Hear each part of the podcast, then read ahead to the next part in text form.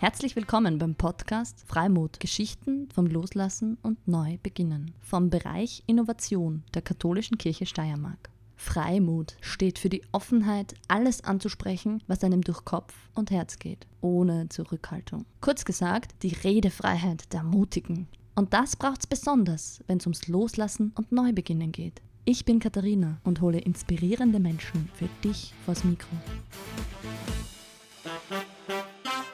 Mein heutiger Gast heißt Omar und kommt, wie er selbst sagt, aus dem Bauch einer Frau. Geboren 1991 in Damaskus, musste er sein Studium abbrechen, als der Krieg in Syrien ausbrach. Und, wie er es formuliert hat, er nur die Wahl hätte, zu töten oder getötet zu werden. 2015 kam er nach Österreich, als Flüchtling, nicht als Omar, sagte er einmal.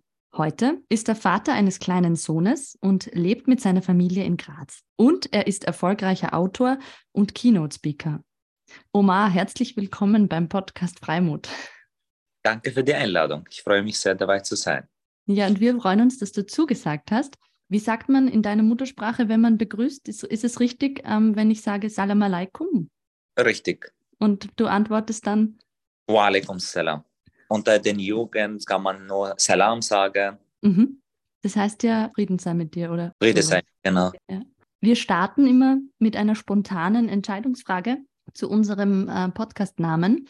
Du darfst entscheiden, ähm, welches Wort und dann stelle ich dir dazu eine Frage. Frei oder Mut? Die beide sind sehr miteinander verbunden, weil um frei zu sein, muss man mutig sein. Also äh, frei. Wann hast du dich zuletzt so richtig frei gefühlt? Immer wieder, wenn ich auf der Bühne bin. Mhm. Also die, die, Bühne ist wirklich der, der, der Ort, der für mich irgendwie ähm, zu einer neuen Heimat geworden ist und wo ich halt einfach ähm, ich, also ich bin ganz bei mir, ich bin frei, ich, ich spreche und sage das, was ich gerade sagen will. Also ja, sonst, wenn ich jetzt das nicht mit der Bühne direkt verbinden oder mit der Bühne direkt verbinden würde, dann würde ich sagen, das letzte Mal, wo ich richtig, richtig, richtig und unbeschreiblich frei war, war, als ich auf dem Weg hierher war, weil ich einfach nichts hatte, außer die Hoffnung. Das ist auch eine interessante Definition von Freiheit. Also ganz ohne Ballast, aber halt auch ein wenig hilflos? Ist das, war das? Es war der Moment so, ich weiß nicht, es ist so, wie du gesagt hast, los. Also es ist so, ich weiß nicht, alles, was hinter mir liegt, liegt schon bereit hinter mir. Ich mhm. gehe. Ich mhm. weiß, weiß auch nicht, was auf mich zukommen würde, aber ich habe keine Erwartungen. Und das ist, glaube ich, warum ich die absolute Freiheit hatte, weil mhm. ich war belastet von dem, was hinter mir liegt und auch nicht abgelenkt von dem, was ich mir erwarte. Ja. Also da, da war ich ganz bei mir. Und da, mhm. bin ich, oder war ich halt in dem Moment unglaublich frei. Also ohne Last irgendwie. Sehr, ja. sehr, sehr, sehr leicht. Spannend. Mhm. Da stecken wir schon mitten in deiner Geschichte, die ja nach viel Loslassen klingt. Wie stehst denn du zum Loslassen überhaupt so allgemein? Fällt dir das leicht oder bist du eher ein Sammler, der Dinge nicht leicht loslassen kann? Das ist eine, eine Mischung irgendwie. Ich, ich versuche immer den Balance zu, zu, zu behalten, aber doch eher mehr da loslässt. Im Sinne von jetzt zum Beispiel, in der Vorstellung hast du auch gesagt, es lebt in, mit, mit seiner Familie. Ähm, ähm, die Mutter meines Sohnes und ich sind auch getrennt. Trotzdem sind wir eine Familie, weil wir einander auch lieben, auch wenn wir jetzt in anderer Konstellation sind. Mhm. Äh, und zum Beispiel meine Wohnung in meine Wohnung in Graz, es ist halt, das war der, das erste Zuhause, ja, seit, seit langem wirklich weggehen und laufen und weglaufen und verstecken. Und das hat natürlich war sehr schön, Mitte der Stadt, ist wirklich halt direkt am Schlossbergplatz. Und jetzt kam zu einem Moment, wo ich einfach alles hergeben wollte. Und ich habe die Wohnung aufgegeben, ich habe alle Sachen weggegeben, entweder verschenkt, verkauft teilweise und ich habe nur mehr mein Gewand. Mhm. Und mit jetzt nach Wien gekommen, jetzt weil ich jetzt beim Dancing Star bin und dann schauen wir, wie das dann weitergehen wird. Äh, ich bin eher derjenige, der sehr auch loslässt. Also, also das fällt dir leicht. Nicht, nicht so leicht, wie es, wie, wie es klingt. Natürlich ist es ein Prozess und ein bisschen ein Kampf mit mir selbst, weil äh, das auch die Wohnung aufzugeben war für mich auch schon, ich habe mir das viel schwieriger vorgestellt, als es tatsächlich war. Es war auch wieder eine Befreiung irgendwie, ein neuer Beginn, so egal ob ich jetzt wieder die, eine, eine andere Wohnung in Graz nehme oder in Wien, aber es ist halt eine neue Phase, es loslassen und jetzt, man, man hat oft Angst, was zu verlieren und diese mhm. Angst hat uns eigentlich was Neues haben zu können. Mhm. Bist du kein ängstlicher Mensch, so allgemein? Oh je, doch, doch. also wenn ich, wenn ich behaupten würde, dass ich keine Angst hätte, dann wäre ich kein Mensch. Und ähm, Angst ist was sehr, sehr Menschliches. Ich habe immer wieder Angst, Angst aus verschiedenen Gründen, Angst von dem Morgen. Ähm, Angst zum Beispiel, wo ich eine große, große Erfahrung mit Angst jetzt hat, zuletzt hatte, als ich Vater geworden bin. Mhm meinem Leben hat es viel Angst auf dem Weg, Flucht, Krieg, ähm, Gewalt, die ich erleben musste, etc. Aber das hat eine andere Geschichte.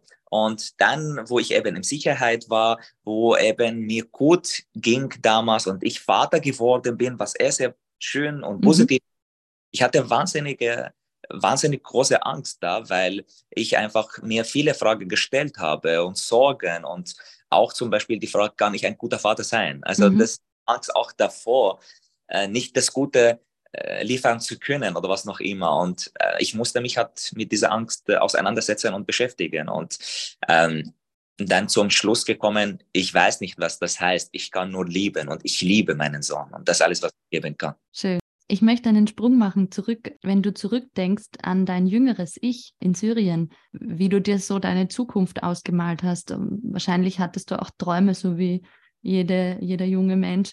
Und dann ist das aber alles ganz anders gekommen. War das schwer, diese Vorstellungen loszulassen von deinem Leben? Ähm, auf jeden Fall. Du stell dir vor, und das ist auch wichtig wieder zu sagen, äh, ich bin nicht vor dem Krieg geflohen. Also es war nicht der Krieg, habe ich zwei Jahre lang erlebt. Und es war nicht der Grund, warum ich Syrien verlassen musste, sondern es war eben, dass ich keine Gewalt auf andere Menschen ausüben wollte, weil mhm. einfach war in einem Alter, wo ich eben an den Kampf teilnehmen hätte müssen und das wollte ich nicht. Ja. Weil alles, alles andere schien mir halt einfacher als das. Aber ja. dafür, stell dir vor, du stellst dann vor dieser Entscheidung, dafür aber muss ich mich von allem verabschieden. Ich muss auf alles verzichten, meine Arbeit, meine Familie, meine Freunde, ähm, mein Studium, alles, was mir vertraut war, einfach alles hinter mir. Und mhm. von heute auf morgen das Land verlassen und von heute auf morgen der Flüchtling zu sein. Und das ist halt keine leichte Entscheidung. Ja, das hat, das war richtig schwierig. So vor allem, weil damals, weil ich damals keinen Plan hatte. Also im Sinne von, okay, ich muss jetzt Syrien verlassen, aber ich weiß nicht, was kommen wird. Einfach so in den Libanon, aber keine Ahnung. Weißt du? Und da habe ich alles, was, was vertraut ist. Ich habe meine Arbeit. Ich habe mich damals selbstständig gemacht mit wirklich mit jungen, ähm, ja, also mit, mit, mit, mit 20. Mhm. Da Solaranlagen gebaut und verkauft und das war ein so guter Geschäft in Syrien, weil man hat sehr, ja, häufiger Sonne hat als hier in Europa mehr oder weniger. Ja. Äh, ich habe studiert, BWL, ich hatte meine Familie, ich hatte meine Freunde, also das ist sehr viel Sicherheit mehr oder weniger um mich herum. Und dann auf einmal musste ich halt die Entscheidung treffen, mhm. allem zu verabschieden. Das war nicht leicht, aber auch auf der anderen Seite schien mir viel, viel einfacher, als die Gewalt, die ich auf anderen vielleicht ja. ausüben müß, müsste. Ja. Mhm. Und ja, das hat ein bisschen geholfen, so loszulassen und weg einfach. Ja. Hast du da lange Zeit gehabt, dir das zu überlegen oder war das, wo du dann auch lange gerungen hast oder musste das auch schnell gehen? Schnell. Ja, weil du, du, ähm, du hast schon gesagt, du hättest zur Armee gehen müssen in diesem Alter. Und das war dann wahrscheinlich ziemlich überraschend, also schnell. ja. Schnell eben. Also damals habe ich studiert und daher könnte ich das verschieben. Immer, das war immer für per sechs Monate, also für sechs Monate. Mhm. Und konnte ich nicht mehr, weil ich meine Berufungen nicht mehr hat machen konnte, weil damals habe ich in einer anderen Stadt Latakia studiert. Und das war halt, das war kompliziert, dort immer zu gehen, weil sehr viel Checkpoints und was noch immer. Also einfach, ich, ich konnte nicht mehr die Prüfungen wahrnehmen und ja. daher kann ich nicht mehr verschieben. Mhm, also du hattest keinen Grund mehr, dass du genau. nicht zur Armee gehen musstest. Genau, genau, genau. Ja. Ähm, und das passiert, passierte sehr schnell und generell, ich glaube bei mir, also hilft mir beim Loslassen einfach so, jetzt, also mach, ja, wenn, wenn ich sehr viel darüber denke und was noch immer, das wird mich alles mit sich äh, runterziehen und dann würde ich halt die Entscheidung nicht mehr treffen mhm. können, glaube ich. Oder wäre halt schwieriger noch die Entscheidung zu treffen. Ja.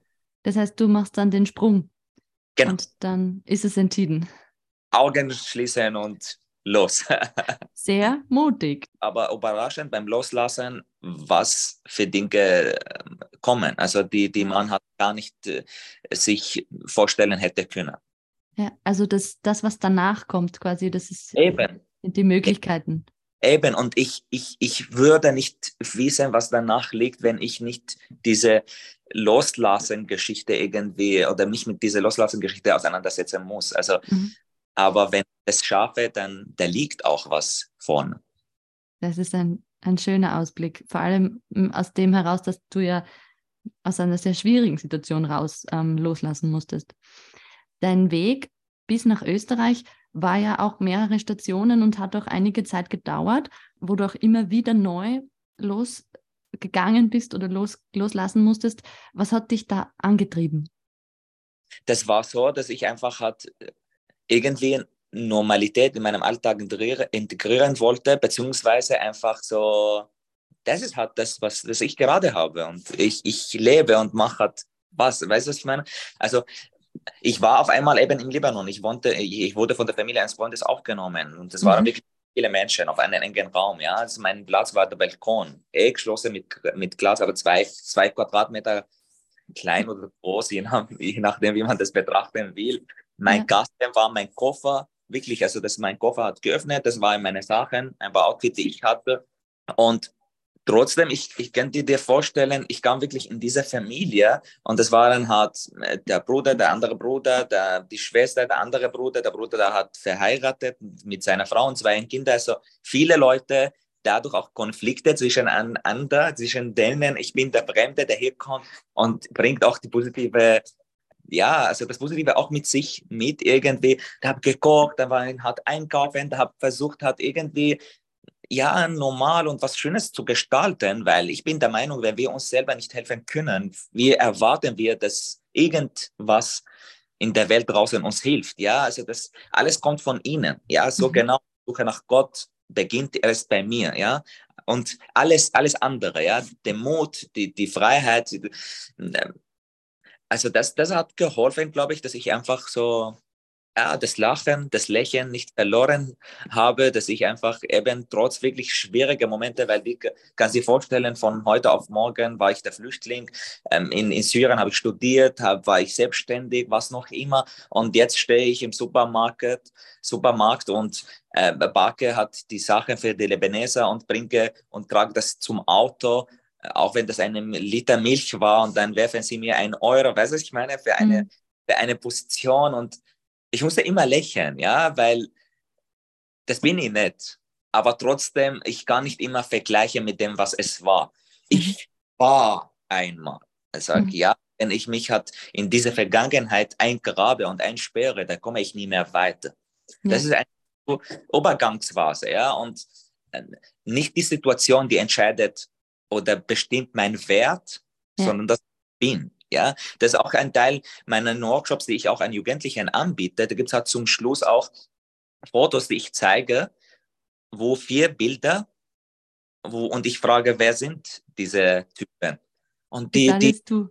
ja, die Jugendlichen kommen aber schauen so, wer, deine Freunde, ah, Verwandte von dir, weil ich da ganz anders ausschaut. Wirklich teilweise so mit einem Foto, mit, wo ich halt da stehe, mit vollem Staub aus Plastik. Ja, das andere, wo ich im Restaurant stehe, also dünn sozusagen. Ein, ein, ein anderes Foto, wo ich so viele große, riesige Sacken eben sortiere sozusagen, die ich tragen musste und sortieren musste. Und der sagt, nein, das alles bin ich. Und ist der Oma damals weniger wert als Oma, der heute ist, Nein. Und damals war ich genauso stolz auf mich wie heute. Also nicht die Situation gibt mir meinen Wert, nein, sondern ich selbst. Auch wenn mhm. ich teilweise Toiletten geputzt habe, ich war ich. Ja, also, ja. und vielleicht das, das hat geholfen, dass ich halt immer wieder bei mir war. Dass du da einfach einen ganz starken inneren äh, Halt gehabt hast, der dir, der dich aufrecht erhalten hat. Ja, und immer wieder Verzweiflung. Und das ist unglaublich wichtig, weil das, was ich erzähle, ich erzähle, ich versuche eine authentische Geschichte zu erzählen im Sinne von, dass eben wie Angst habe ich, ja, habe ich Angst. Verzweiflung, hatte ich oft Verzweiflung.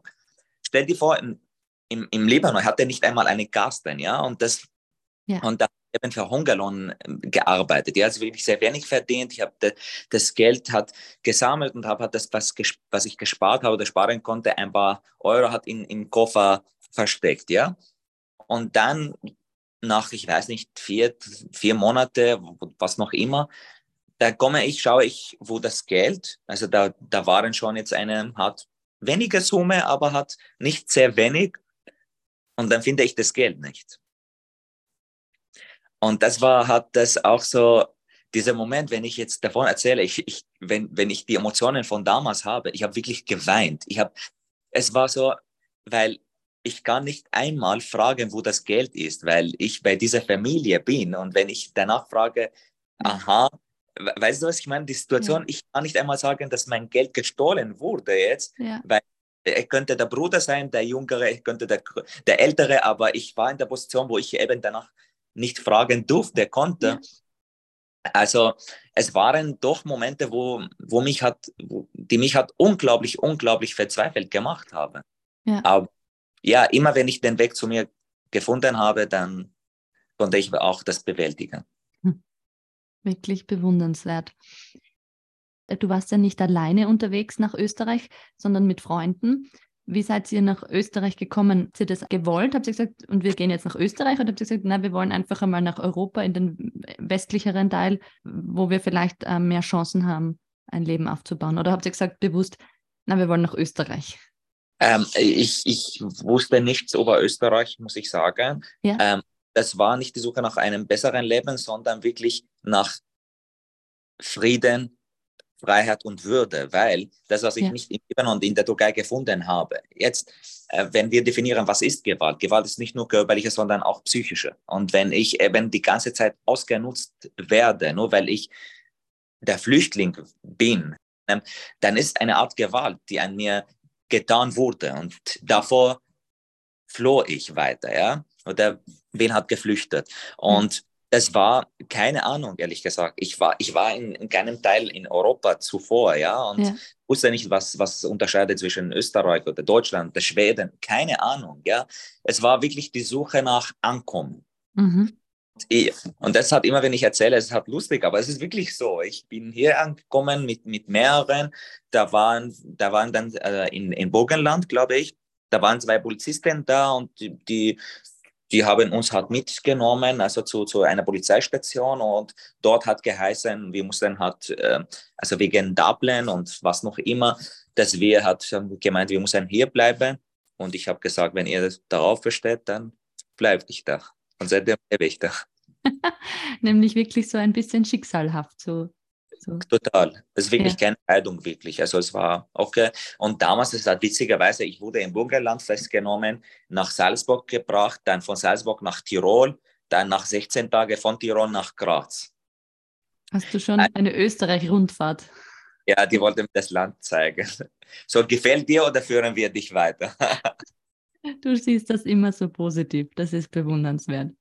Ja, damals es hat das Wort transportieren, das ist richtig schier, ja, mhm. aber aber ja. Sag, ja, transportiert werden, keine Ahnung. Wir steigen im Auto, in, in das Auto ein, keine Ahnung, wo, wo wir geführt werden. Ja. Aber Vertrauen, was unglaublich wichtig, auch beim Loslassen, Vertrauen in dem, was kommen wird. Mhm. Weil letztendlich kann ich nie wissen.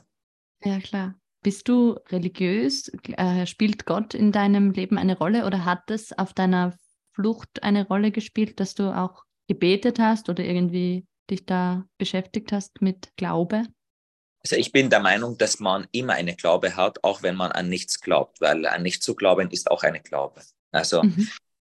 auf dem Weg sicher ein, ein also beten ähm, in verschiedene Art und Weisen war auch hilflich oder hilfreich oder behilflich. Es war, hat mir was gegeben. Aber wenn ich jetzt da saß und ein Liebesgedicht für die Nachbarin geschrieben habe, die ich nicht wirklich sehen konnte und nie getroffen habe, und das Gedicht dann für die Wände vorgetragen habe, war vielleicht eine Art Gebet. Ja. Ja, weil Gott für mich ist auch eine Verbundenheit und ich kann mich mit Gott verbinden, indem ich auch mich mit seinen Schöpfern auch verbinden kann. Ja. Mhm. Und insofern, ja, ich glaube an, an, an das Vertrauen zum Beispiel. Ja.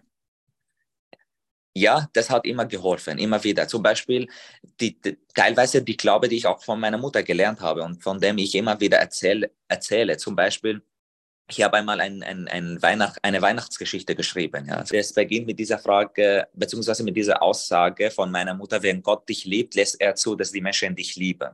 Mhm. Und so, und ich als kleines Kind, ja, aber äh, äh, Mama, wie liebt Gott mich? Und sie meinte, indem du die Menschen liebst. Sehr klug. Und ich glaube, das ist eben, Gott wohnt in mir und in dem anderen. Ja? Also wenn ich andere kennenlerne, dann irgendwie verbinde ich auch mit, mit dem Gott. Mhm. Mit auch einer andere Seite Gottes. Ja, also ich will nicht sehr viel philosophieren hier, aber, aber Glaube ist auch eigentlich Dankbarkeit. Also das hat, dass ich immer, ja, ich war dankbar. Ich war dankbar für das, was, was ich hatte. Ich war dankbar, dass ich, ähm, ich weiß nicht, teilweise vielleicht ähm, ähm, ein Lächeln von einem Menschen bekommen habe. Teilweise dankbar, weil ich ein schönes Wort oder ein, ein positives Wort von jemandem bekommen habe. Dankbar, dass ich jetzt kochen kann und irgendwie einen Moment für andere schaffen kann. Also ja. Dankbarkeit ist ein, ein, ein großer Teil meiner, meiner Glaube. Mhm. Ich bin aber Muslim eben geboren und aufgewachsen, mhm. Ziemlich auch in einer konservativen auch Gegend aufgewachsen. Und das ist halt unglaublich spannend, wieder das von der Ferne oder aus der Ferne zu betrachten. Wenn ich nur da bei mir und glaube, das, was ich habe, ist alles, ja. dann auch Gott nicht wirklich in all seinen Facetten kennengelernt. Spannend. Danke, dass du das auch so offen mit uns teilst. Ich möchte noch auf einen großen Neuanfang in deinem Leben, nämlich die Sprache. Du hast einmal so schön gesagt, die Sprache ist der Schlüssel zu den Herzen. Magst du erzählen, wie das für dich war, wie du da entschieden hast, okay, ich bin jetzt hier in Österreich, ich muss diese Sprache lernen, wie du das gemacht hast und wie das sich angefühlt hat für dich? Oh, also das erste Mal, wo ich Deutsch gehört habe, dachte ich, das ist eine Fantasiesprache. Die Menschen verarschen mich, die, die, die, reden irgendwas, die machen den Mund auf und machen irgendwelche komische Geräusche, weil ich nichts verstehen konnte. Also ich war so unglaublich verzweifelt. Ja. Ähm, wie jetzt beim Tanzen auch, wo ich jetzt Tanzen lerne für Dancing Styles. Also es war wirklich das gleiche Gefühl, so bist du narrisch, was ist das, ja? Und ich habe aber schnell, schnell bemerkt die Wichtigkeit der Sprache, weil auch ich schon mich immer mit der Sprache irgendwie auseinandergesetzt habe und Sprache war eine, eine, eine Möglichkeit, zu ja, uns zu verbinden. Und ich wollte unbedingt also Deutsch lernen, weil das ist die Sprache, die da gesprochen wird. Und um Menschen hier erreichen zu können, da muss ich eben diese Sprache beherrschen. Ähm, und eine Sprache zu können bedeutet auch nicht nur, dass ich halt die Sprache sprechen kann, sondern wirklich die Emotionen dahinter verstehe und dadurch auch die Menschen, weil die Sprachen prägen uns auch mehr oder weniger, ja. Also wenn ich dich zum Lachen bringen kann auf Deutsch, dann ja, dann, dann ist es, ja, ich spreche nicht nur Deutsch, sondern ich praktiziere auch die Sprache, weil ich kann auch die verstehen, dass ich einen Witz für dich aufbauen, der dich zum Lachen bringt. Also, und das ist halt unglaublich spannend, weil ja, Sprache ist das wichtigste Werkzeug auch des Friedens. Wer Wörter kennt, braucht keine Schläge. Mhm. Und wer, wer, sich mit Wörtern auszudrucken vermag, muss nicht nach dem Gesetz des Stärkeren leben. Da muss ich nicht mehr meine Hand verwenden, wenn ich mich mit, den, mit der Zunge eben äh, ausdrücken kann, meine Emotionen, meine Angst. Du hast Angst. Manchmal verwenden wir unsere Hand, weil wir auch uns mit unserer Angst nicht, äh, ja, nicht wissen, wie wir halt mit unserer Angst umgehen, mit unseren Emotionen, etc., etc., etc. Ich wollte unbedingt die Sprache lernen, weil ich dachte auch, ich habe eine Geschichte und ich will diese Geschichte weiter erzählen. Ja. Und, und ich bin, ist dir gelungen. Ja, ich bin unklar. Jetzt, wenn ich zurückdenke, es wirklich berührt mich selber, weil so vor ein paar Jahren dachte ich so und ich konnte noch gar kein Deutsch und ja. mittlerweile stand ich auf sehr, sehr vielen Bühnen. Ich arbeite ausschließlich mit Menschen und ich darf immer und immer wieder und immer wieder eben Geschichten erzählen und das, das bin ich, ja. Also ja. mit Sprachen können wir, sehr, also mit Wörtern gerade können wir sehr, sehr viel machen. Mhm. Vermisst du deine Muttersprache? Weil du bist jetzt in Österreich, du sprichst wahrscheinlich hauptsächlich Deutsch. Vermisst du deine Muttersprache? Ja, ich verwende auch meine Muttersprache, weil ich spreche mit meinem Sohn zum Beispiel ausschließlich Arabisch. Ja. Er mehrsprachig auf, also seine Mutter ist Steirerin, Österreicher, also Grazerin. Die spricht mit ihm Steirisch, beziehungsweise ja, die Oma mehr Steirisch. also drei Sprachen. Ja, mittlerweile verwende ich natürlich viel mehr Deutsch als Arabisch, weil auch wenn ich halt mit meinem Sohn Arabisch spreche, aber wenn ich mit ihm unterwegs bin, dann spreche ich auch mit anderen Menschen Deutsch. Mhm. Deshalb antwortet er auch meistens Deutsch, weil er weiß, dass ich auch das verstehe. Ja, und ich, ich, ich lese immer eigentlich noch immer viel mehr auf Arabisch als auf Deutsch. Ja, ja. Das weil heißt, du, du lebst in beiden Sprachen. Jo, schon. Und das ist wichtig. Das hast du eh schon gesagt. Meine nächste Frage wäre nämlich gewesen, ob der Sohn zweisprachig aufwächst, aber das ist für dich natürlich ganz wichtig. Also es ist für mich wichtig, weil das für ihn wichtig. Weil eine, also eine noch zusätzliche Sprache zu können, bedeutet für mich auch ein neues Auge gewinnen zu können, durch das ich die Welt betrachten kann aus einer anderen Perspektive. Ja? Also insofern, das ist nur ein Gewinn. Ja, absolut. Was hilft dir, wenn du neue Sachen angehst? Hast du da irgendwelche Tricks, Tipps oder läuft das einfach, wenn du was neu anfängst? Je nachdem, was, was das Neue ist, ja. Also ich versuche mich halt auf dem zu konzentrieren, auf das Neue, mehr oder weniger. Ich lerne von dem, also Vergangene. Und ich nehme diese Erfahrungen, die ich in der Vergangenheit gemacht habe, und das sind halt als Ressourcen in dem, was ich jetzt mache, in dem Neuen ich beginne freudig und das ist unglaublich wichtig, weil entweder beginne ich richtig oder nicht. Also es ist immer für mich so wichtig, da muss ich mit Freude machen, das, was ich jetzt neu mache, weil, ja. weil generell auch das hat mein Zugang zu Dingen, beziehungsweise auch, also ich muss immer lieben das, was ich mache. Entweder mache ich das richtig und mit Liebe oder nicht. Hm. Ja. Und so soll auch der Anfang sein. Entweder richtig oder nicht. Also so, wo ich halt ah, ein, ein Fuß in, in dem Neuen habe und in, in, der, in der Vergangenheit steckt noch der, der andere Fuß, das funktioniert nicht, weil ja. das hindert eben wirklich dann, ja, mich auch in dem Neuen auch zu vertiefen und fallen zu lassen, etc., etc., etc. Das kann eben eine neue Liebe sein, das kann ein, ein, ein neues Geschäft sein, das kann eine, ein neues Projekt sein, das kann ein neues Buch sein. Das ja. zu lieben ist unglaublich wichtig. Ja, da, da steckt eine unglaubliche große Kraft das merkt man bei dir an der ganzen Person, dass du so ein wirklich liebevoller, positiver Mensch bist. Kannst du sagen, woher du das hast? Ist das bei dir von der Familie oder steckt das einfach ganz tief in dir, einfach als, als Oma? Keine Ahnung, wirklich genau, aber, aber ich bin nicht immer positiv. Ich bin auch manchmal, hab, ja, ich, ich habe auch, hab auch deprimierende Phasen und das ist auch wichtig zu erkennen und zu wissen, weil eben auch wenn ich das Gegenteil von dem, was ich jetzt äh, gerade bin, wie ich mit dir spreche. Und das ist okay, weil das gehört auch zu mir. Ja, ähm, wieder diese Verschiedenheit und diese verschiedenen Facetten, weil daraus hole ich auch wieder Kraft. Mhm. Ja, also ich sage in einem Gedicht aus, aus der Untergang kommt die Kreativität auch. Ja, also äh, aus dem Nichts kommt auch das Neue mehr oder weniger. Ja, und viel. Äh, aber ich glaube auch, das hat damit zu tun, dass ich auch immer sehr wenig hatte. Mhm. Sehr viel auch von meiner Mutter, das auch muss ich dazu sagen. Ich habe unglaublich viel Liebe von meiner Mutter auch erfahren dürfen und das spielt einfach eine Rolle. Ich wurde geliebt. Ja. Ich habe sehr viele Liebe erfahren dürfen. Ja. Äh, und jetzt auch, wenn, also wenn ich denke, ja, meine Mutter, die nicht jetzt auf der Uni studiert hat, die nur, Haus, also nur Hausfrau war, was, also, weißt du, sie hat mhm. groß erzogen. Ähm, sie teilweise ihr Leben ganz anders gestaltet als mein Leben. Wir können uns in sehr vielen Punkten unterscheiden, etc., etc., etc.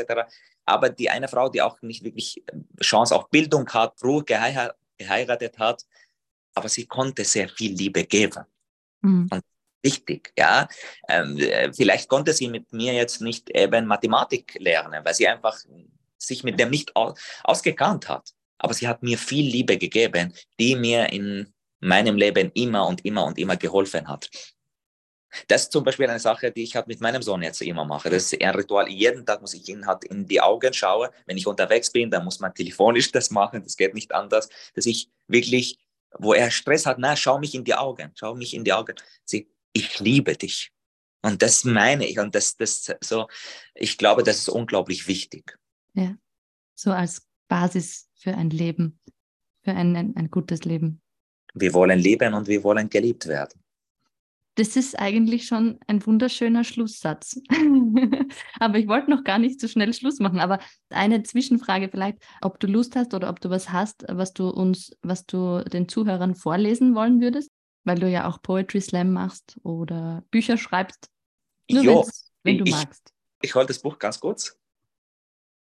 Ich werde, ich werde hier eine kurze Passage aus äh, mein, meinem ersten Buch, Danke, wie Österreich meine Heimat wurde, lesen. Mhm. Und da geht die Geschichte um zwei Personen, die ich eben kennengelernt habe, kennenlernen durfte, 2015. Adnan war, war ein, ein geflüchteter Syrer und Sabine eine Krankenschwester auf der Intensivstation. Genau. Und damals, damals 2015, ähm, ich war noch äh, ziemlich auch neu da, ich sprach ähm, teilweise Deutsch sozusagen, weil ich war gerade dabei, die, die Sprache zu lernen. Und die, die Oma meines Sohnes, die Ruth, ähm, äh, arbeitet damals in einem Krankenhaus in, auf der Intensivstation und sie ruft mich damals an und sagte, Herr, Sie, sie haben hier einen Syrer und äh, auf der Intensivstation, er kann kein Deutsch, kein Englisch und ob ich halt zu ihnen fahren würde und sie ein bisschen dolmetschen. Ja. Ich bin dort hingegangen und ich habe diese zwei Personen kennengelernt, Adnan und Sabine. Dann kam sie ins Zimmer. Sabine, Krankenschwester auf der Intensivstation. Ich bat sie noch etwas bei Adnan bleiben zu dürfen, weil ich merkte, dass ihm meine Anwesenheit gut tat. Er hatte begonnen, sich etwas zu entspannen und Vertrauen zu haben.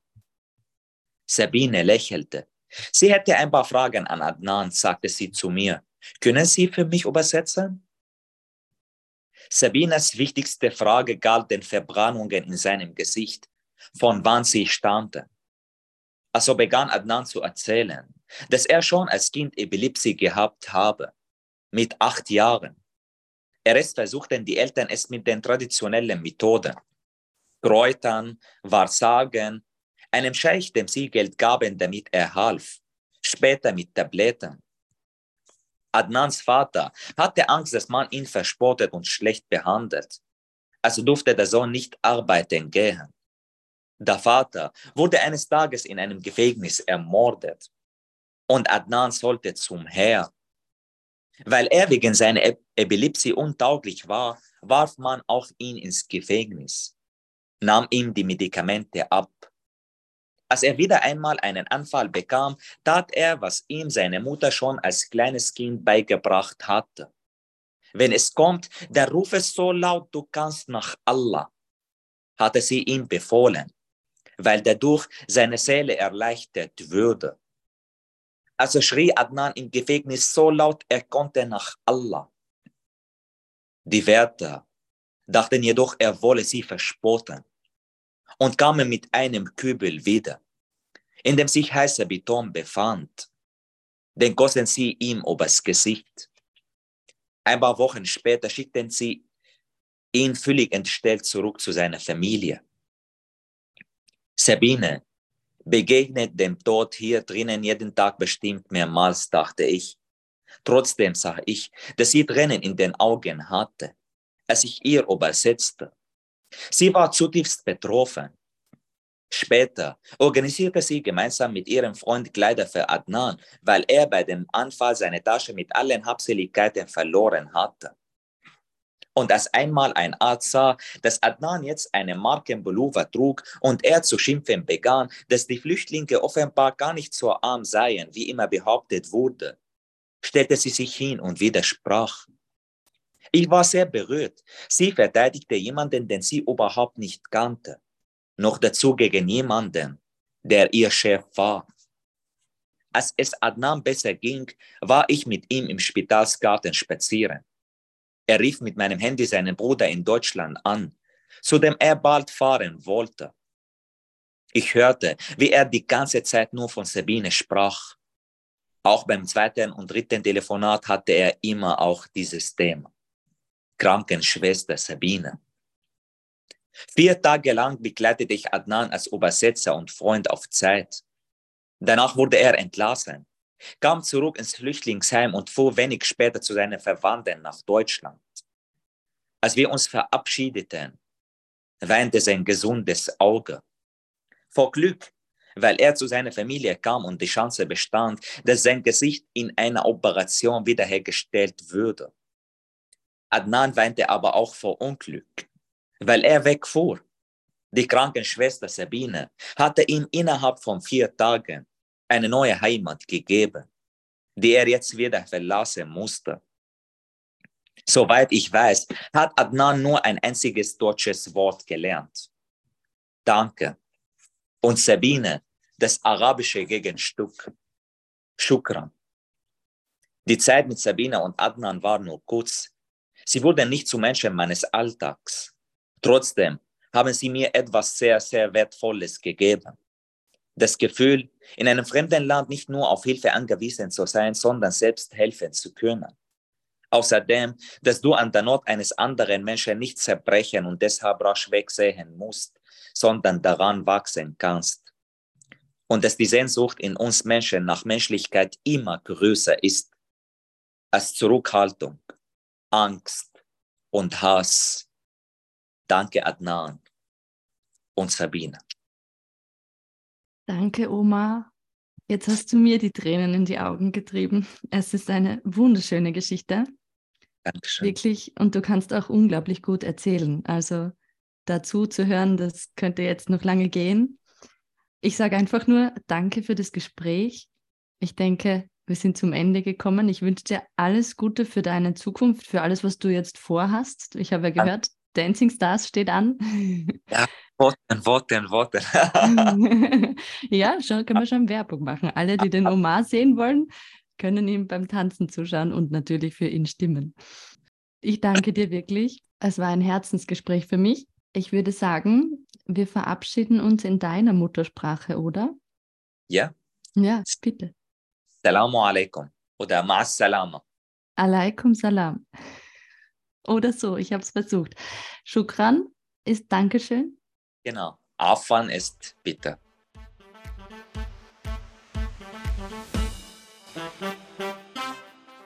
Dir hat diese Folge gefallen? Dann folg uns doch auf Instagram oder Facebook. Freimut, der Podcast, damit du immer auf dem Laufenden bleibst. Bei Fragen oder Anregungen kannst du uns auch gerne schreiben. frei.mut at graz-seckau.at. Wir freuen uns drauf.